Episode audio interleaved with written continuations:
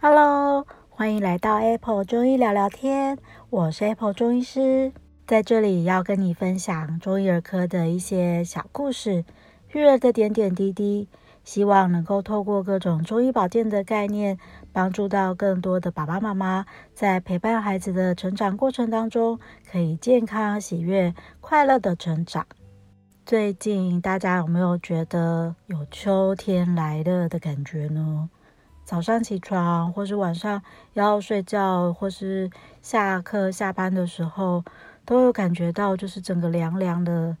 没有错。其实时节上来说，已经过了白露了，整个秋天啦、已经慢慢的、悄悄的要来到了。最近门诊啊，也常常发现很多大朋友、小朋友都开始有一些打喷嚏、流鼻水不停的一些状况。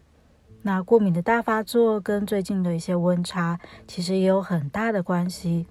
所以啊，今天我们就要来聊聊说，如果秋天真的到了，我们有什么要特别注意的一些事情哦。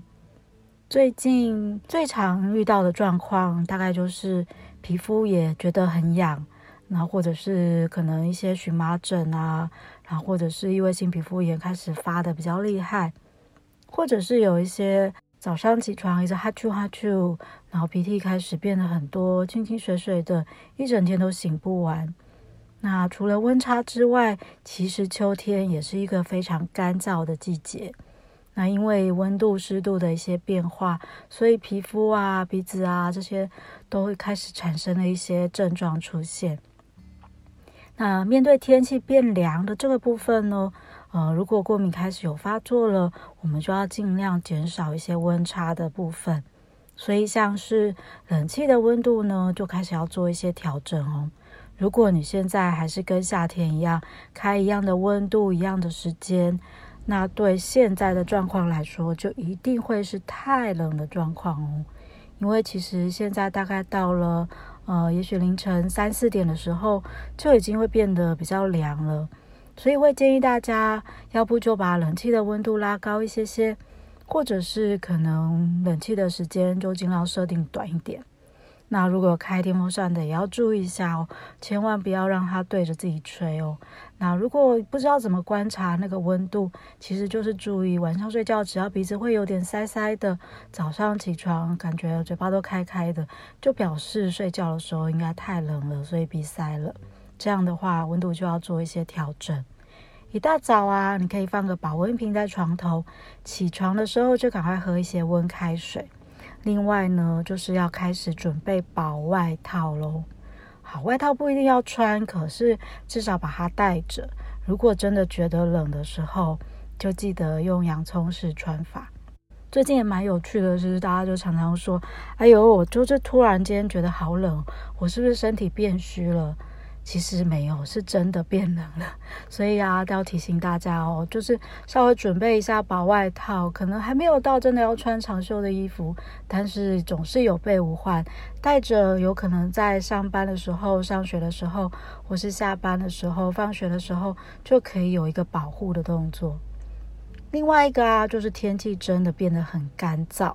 这一阵子应该很多人就是感觉皮肤很干、很痒。不一定起疹子，但是就是觉得好像一直很想抓哦，然后整个很干痒的感觉，或者是眼睛也觉得很干，口干舌燥，然后甚至有些人呢还出现一些流鼻血啊，或是嘴唇整个干到就开始裂掉的一些状况哦。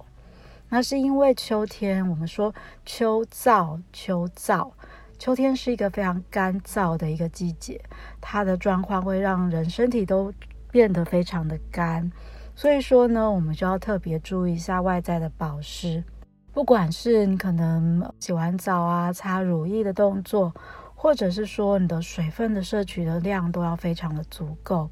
像是这一阵子，你可能呃要喝，也许比夏天更多一点点的水，或是至少维持体重乘以三十这样的一个水量哦。也就是说，大概六十公斤的人一天就要喝一千八到两千 CC 的水。但是记得要小口小口的慢慢喝哦。小朋友也是一样，在学校下课打钟就喝点水，然后让水慢慢的进到身体里面，自然就会觉得，嗯，整个黏膜啊都会比较舒服一些些。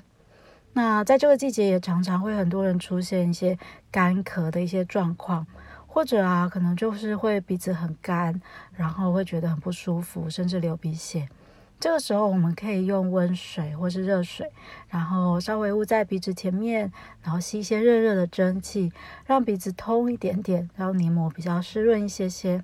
另外，像是干咳的部分，其实很适合的是一个叫做炖梨子。那很多人可能会想要再加一些川贝啊，其实也不一定需要。就是其实像这一阵子是梨子的盛产期嘛，你就把梨子哦，可能中心挖空，或者是把它切片，然后用电锅去炖，炖出来的水把它直接喝掉就好了。然后它其实是一个非常滋润的东西哦，或者是啊，可以喝一些像是呃白木耳莲子汤啊，或者是吃一些像海带啊、山药啊、秋葵啊一些菇类等等，就是比较有胶质的东西。这阵子也常常会有人因为天气太干燥了。那或者突然变凉了，就不想要喝水，就突然出现一些便秘的状况。如果真的是便秘的情况的话呢，这个季节喝蜂蜜水也是很有效果的，有一个滋润的效果，然后又可以补充水分。那或者可以补充一些含有油脂的坚果类，像是芝麻、杏仁啊、煮熟的花生等等的。那蔬菜水果的部分呢，也像是呃木瓜、奇异果啊、火龙果等等这些部分，再加上水分足够的摄取，就能够改善一些便秘的状况喽。好哦，所以再提醒大家一次，秋天到了，天气变得又干又冷，记得如果有一些过敏的状况，晚上要记得把冷气的温度调整一下，早上要带一个薄外套。天气变干，要多补充一些水分，然后整个身体的一些保湿的部分也要特别注意，才不会皮肤又干又痒，又感觉到非常的不舒服哦。今天的聊天就跟大家聊到这里喽。如果有什么问题，或是有想要分享的，也欢迎大家到亲子中医师黄子平的粉丝专业下面去做一些留言哦。好，那我们就下次见喽，拜拜。